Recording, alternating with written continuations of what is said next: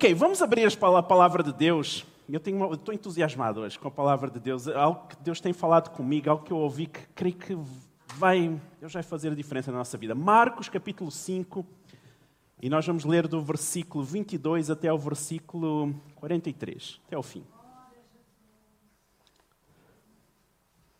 Ok? Podemos abrir as Bíblias, Marcos capítulo 5, dos versículos 22 até o versículo, até o fim, até 43. Vamos ler? Então chegou ali um dos dirigentes da sinagoga chamado Jairo. Vendo Jesus, prostrou-se aos seus pés e lhe implorou insistentemente: Minha filhinha está morrendo. Vem, por favor, e impõe as mãos sobre ela para que ela seja curada e viva. Jesus foi com ele, uma grande multidão o seguia e o comprimia. Estava ali uma mulher que havia 12 anos sofrendo de uma hemorragia. Ela padecera muito sobre o cuidado de vários médicos e gastara tudo o que tinha, mas em vez de melhorar, piorava. Quando ouviu falar de Jesus, chegou-se por trás dele, no meio da multidão, e tocou no seu manto, porque pensava: se eu tão somente tocar em seu manto, ficarei curada. Imediatamente cessou a hemorragia e ela sentiu seu corpo, no seu corpo que estava livre do seu sofrimento. No mesmo instante, Jesus percebeu que dele havia saído o poder. Virou-se para a multidão e perguntou: Quem tocou o meu manto? Responderam os seus discípulos: Vês a multidão aglomerada em teu redor e ainda perguntas quem tocou em mim? Mas Jesus continuou olhando ao seu redor para ver quem tinha feito aquilo. Então a mulher, sabendo o que lhe tinha acontecido, aproximou-se, prostrou-se aos seus pés e, tremendo de medo, contou-lhe a verdade.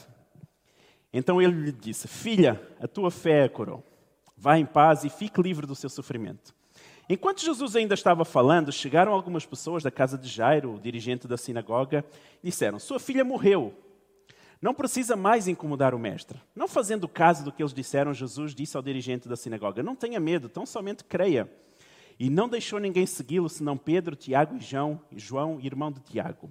Quando chegaram à casa do dirigente da sinagoga, Jesus viu um alvoroço com gente chorando e se lamentando em alta voz. Então entrou e lhes disse: Por que todo este alvoroço e lamento? A criança não está morta, mas dorme. Mas todos começaram a rir de Jesus. Ele, porém, ordenou que eles saíssem, tomou consigo o pai, a mãe da criança e os discípulos que estavam com ele, e entrou onde a criança se encontrava. Tomou-a pela mão e lhe disse: Talita cumi, que significa menina, eu lhe ordeno, levante-se. Imediatamente a menina levantou-se, tinha 12 anos de idade e começou a andar. Isso os deixou atônitos. Ele deu ordens expressas para que não dissessem nada a ninguém e mandou que dessem a ela alguma coisa para comer. Nesta manhã eu queria falar sobre o tema Não foi como eu pensei. Não foi como eu imaginei. Quantos aqui já passaram por isso? Esperavam que alguma coisa acontecesse de certa maneira, mas não aconteceu dessa forma. Não foi como nós pensamos. Quantos já tiveram essa experiência? Todos nós. Todos nós. Antes de nós falarmos desta passagem que nós lemos, eu queria não vou ler os versículos, senão iríamos demorar muito tempo, mas o que aconteceu antes disto, nos versículos antes, vocês podem ler em casa o capítulo inteiro de Marcos, capítulo 5. Nos versículos antes, nós temos um endemoniado que, que, ninguém conseguia segurar. Eles prendiam com ferros, com algemas, com, com tudo, e ninguém conseguia segurar. Ele dava cabo de tudo e, e estavam todos desesperados. Ele ia aos, aos, sepulcros, ele cortava os pulsos, ele, ele fazia tudo. Aí não posso mexer muito, não é? Ok, já estou a ver ali o pessoal desesperado comigo. O Israel disse: Ah, fica aí. o pessoal todo. O pessoal estava todo desesperado, ninguém sabia o que fazer com aquele homem endemoniado. Então, quando Jesus chega, Jesus começa a expulsar o demónio eh, dele e, e, e, ao conversar, ele, o demónio diz: Eu sou uma legião, por favor, não, não, não deixe que eu saia simplesmente, eu quero ir para aqueles porcos. E Jesus permitiu, o demónio saiu, foi para os porcos e dois mil porcos lançaram-se da ribanceira abaixo, suicidaram-se. Dois mil porcos lançaram-se da ribanceira abaixo e morreram. Quando o pessoal daquela cidade ouviu aquilo, eles ficaram atemorizados: Mas que é isto? Que é isso? Imaginem só os donos, eles deviam ser empresários. Dois mil porcos não é qualquer pessoa que tem dois mil porcos. Então eles eram empresários e com certeza vendiam carne e faziam várias coisas ali. Então, quando eles ouviram falar daquilo, eles disseram o quê? Jesus, por favor, sai daqui, vai embora.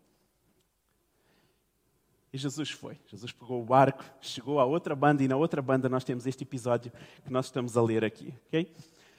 Reparem só, estes homens estes empresários, digamos assim, os donos daqueles dois mil porcos, ah, nós não sabemos o que é que poderia ter acontecido na história se eles não tivessem dito para Jesus ir embora, se eles simplesmente tivessem dito, Jesus, olha, tu, nós ficamos gratos pelo que tu fizeste por este endemoniado, que ele perturbava-nos imenso e agora ele está curado.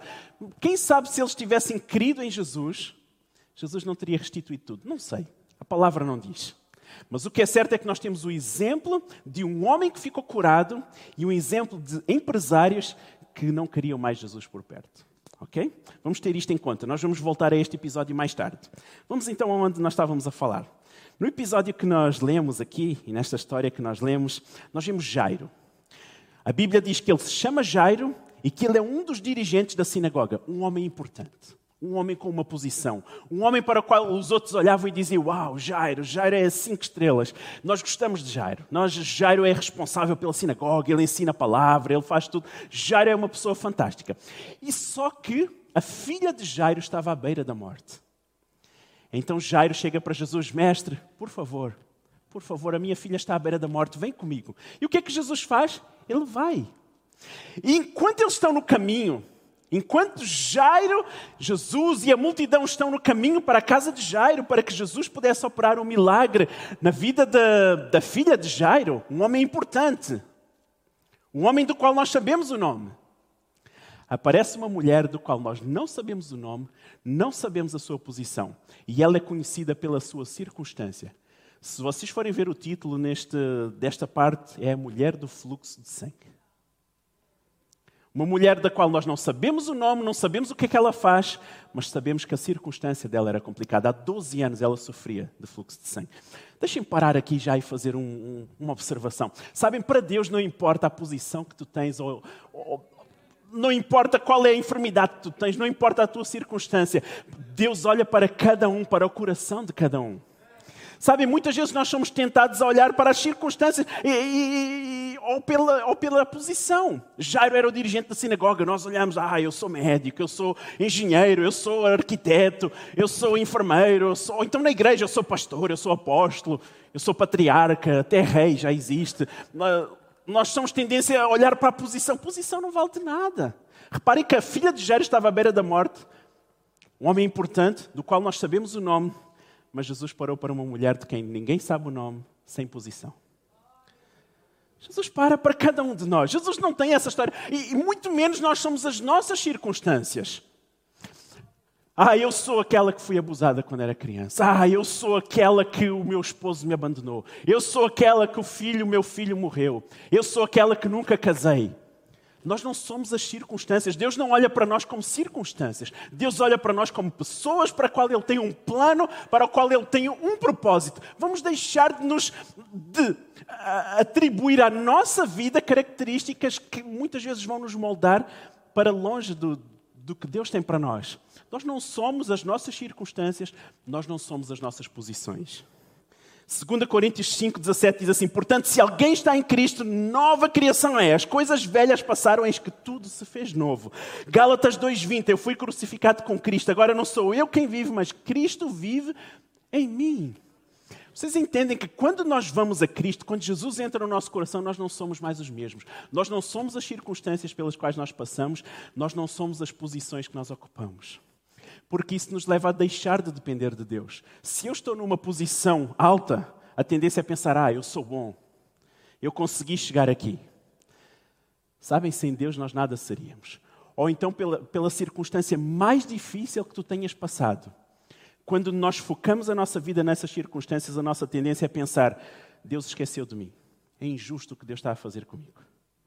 Vocês entenderam que atribuirmos à nossa vida a nossa posição ou a nossa circunstância, os dois são perigosos.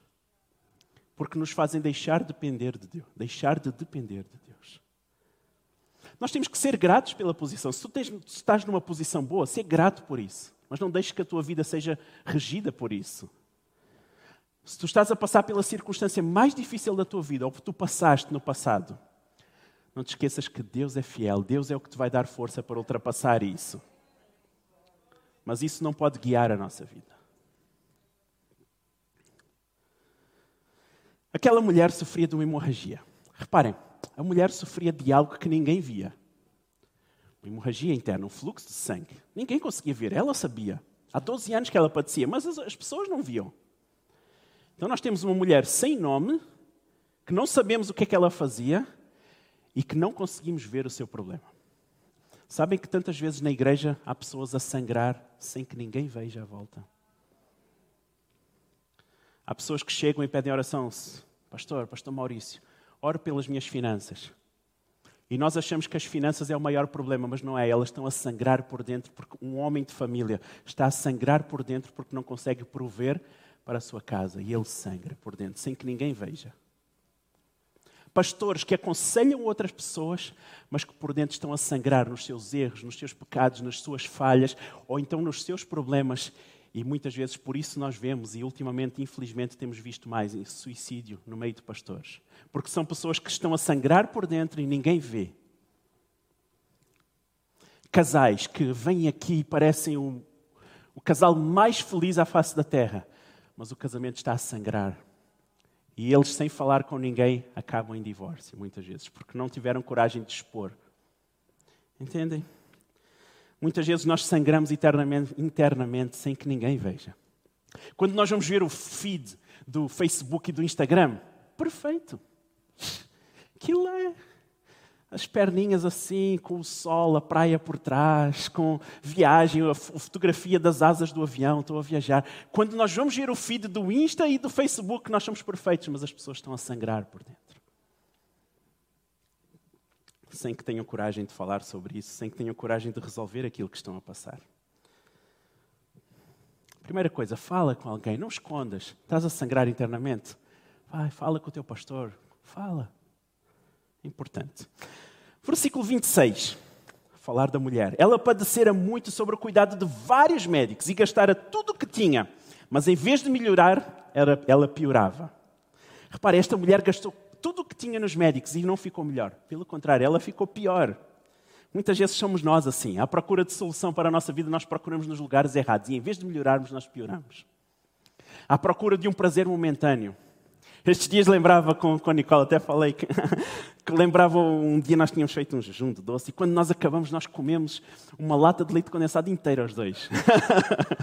bem, pessoal, vocês, não, vocês estão a ver, na altura em que nós comemos, aquilo soube super bem. Bem, foi tão. tão ai, vocês nem imaginam, um leite condensado cozido. Bem, o que eu não dava para comer agora é um leite condensado cozido. Mas depois, o que é que vem? Casa de banho, uma bela de uma diarreia. Consequência, ok. Eu senti bem na altura, mas pessoal, não deu certo. Foi o errado. Esta mulher procurou todos os médicos que podia, mas ficou pior.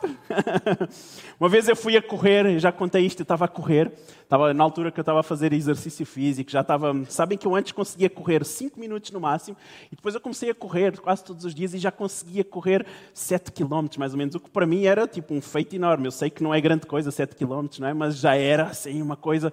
E um dia eu estava a correr, e eu tropecei numa pedra e caí. E esbardalhei, esfolei-me todo, não sei o quê. E estava uma mulherzinha ao meu lado, olhou assim para mim e foi-se embora. Nem, eu estou despolado, sem, sem problema. Sem, ok, obrigado.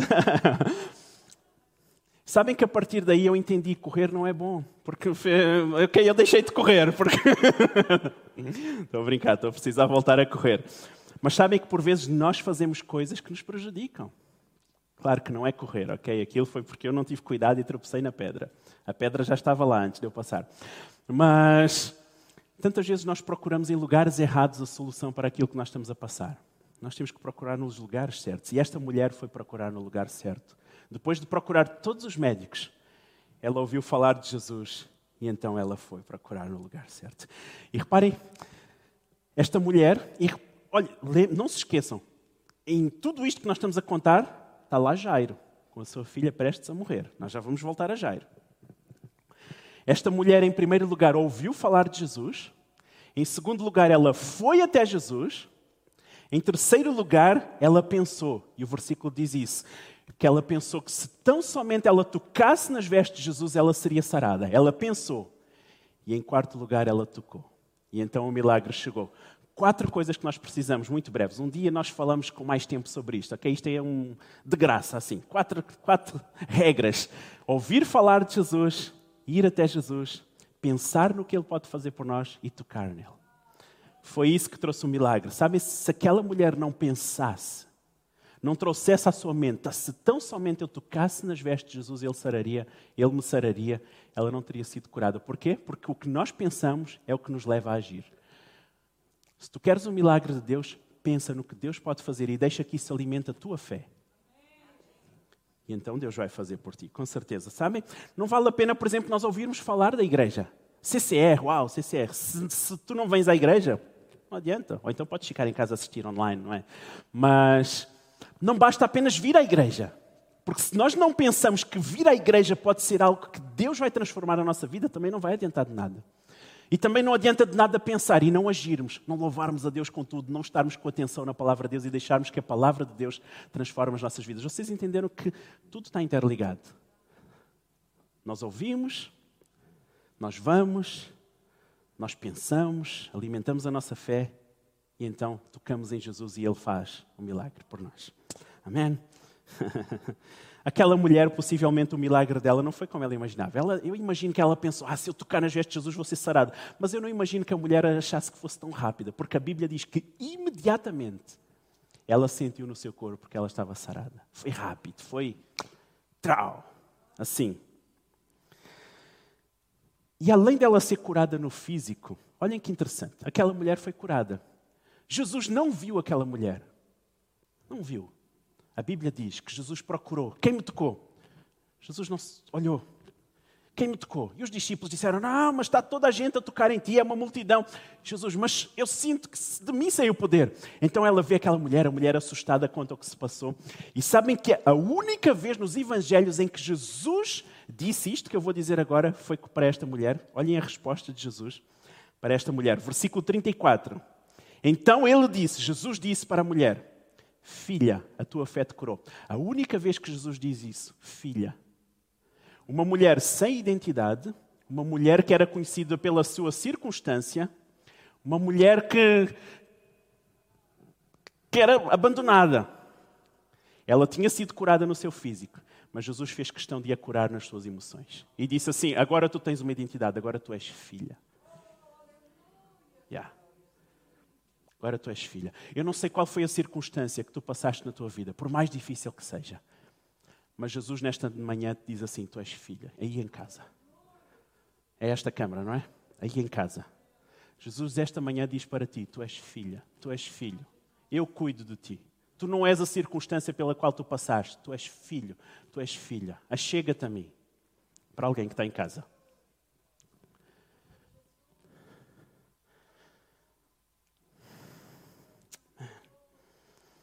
Ela foi curada no seu corpo quando ela ouviu falar de Jesus. Mas quando ela ouviu Jesus falar, ela foi curada nas suas emoções. Agora reparem, Jairo tinha uma filha.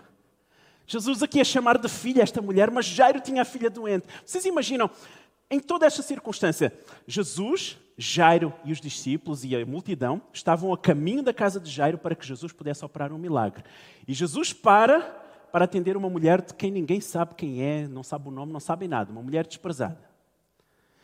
Imaginem a cabeça de Jairo. Jairo devia estar, Jesus, Jesus, bora, Jesus, a minha filha, Jesus, tu já te esqueceste, Jesus, Jesus, a minha filha, bora, vamos lá, rápido, rápido. Quando aquela mulher é curada e enquanto Jesus fala com aquela mulher, chegam os servos de Jairo e dizem: Jairo, não chateis mais o mestre, a tua filha morreu. Bem, deve ter desabado tudo na vida de Jairo. Ele deve ter, ah, sério, man.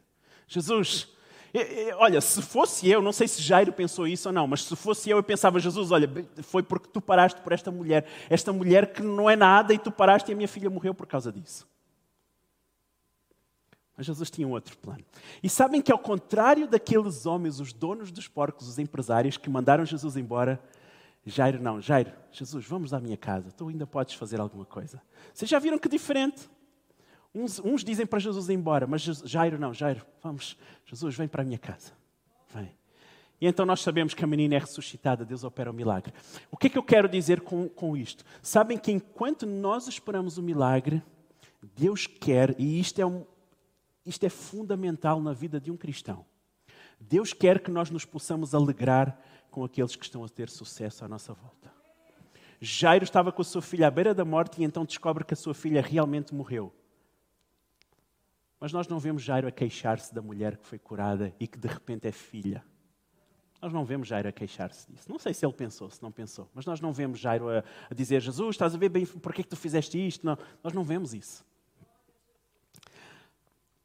Quando eu comecei a trabalhar, tinha acabado a faculdade e estava a lutar para ter, para conseguir o trabalho, não ganhava nada de jeito, estava a ganhar mal, estava, não trabalhava todos os dias porque nós temos que trabalhar em vários lugares, estava a ser complicado. E eu olhei para amigos meus que estavam a ganhar 5 mil euros por mês. E eu fiquei, yeah, engoli. Sabem que muitas vezes no meu coração disse: Deus, eles nem cristãos são, são, são. Não sei porque é que saiu este são. Eles nem cristãos são. Eles não dão o dízimo, eles não dão ofertas e estão a ganhar 5 mil. Deus, injusto, injusto. Mas o que Deus diz é: enquanto tu não chegaste no lugar onde Deus tem, alegra-te com os que têm. Alegra-te sem invejas, sem ciúmes, sem nada disso, porque isso nos puxa para trás. Alegra-te. Não casaste ainda, alegra-te com os que casaram. Deus vai providenciar um casamento para ti. Não tiveste filho ainda, alegra-te com os que tiveram, porque Deus vai cuidar de ti.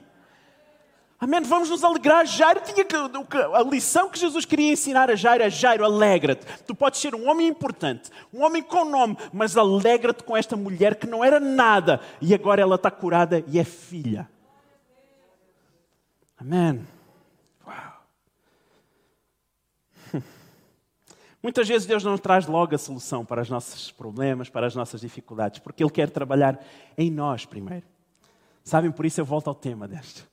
Não foi como eu pensei.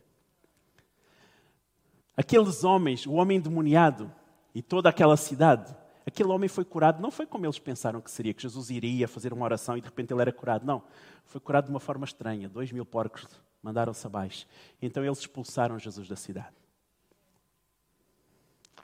Será que tu tens sido esse tipo de pessoas? Que pelo milagre do outro, em vez de tu trazer Jesus para perto e seres grato pelo que ele está a fazer na vida do outro, tu mandas Jesus embora? Ou será que tu tens sido como aquela mulher?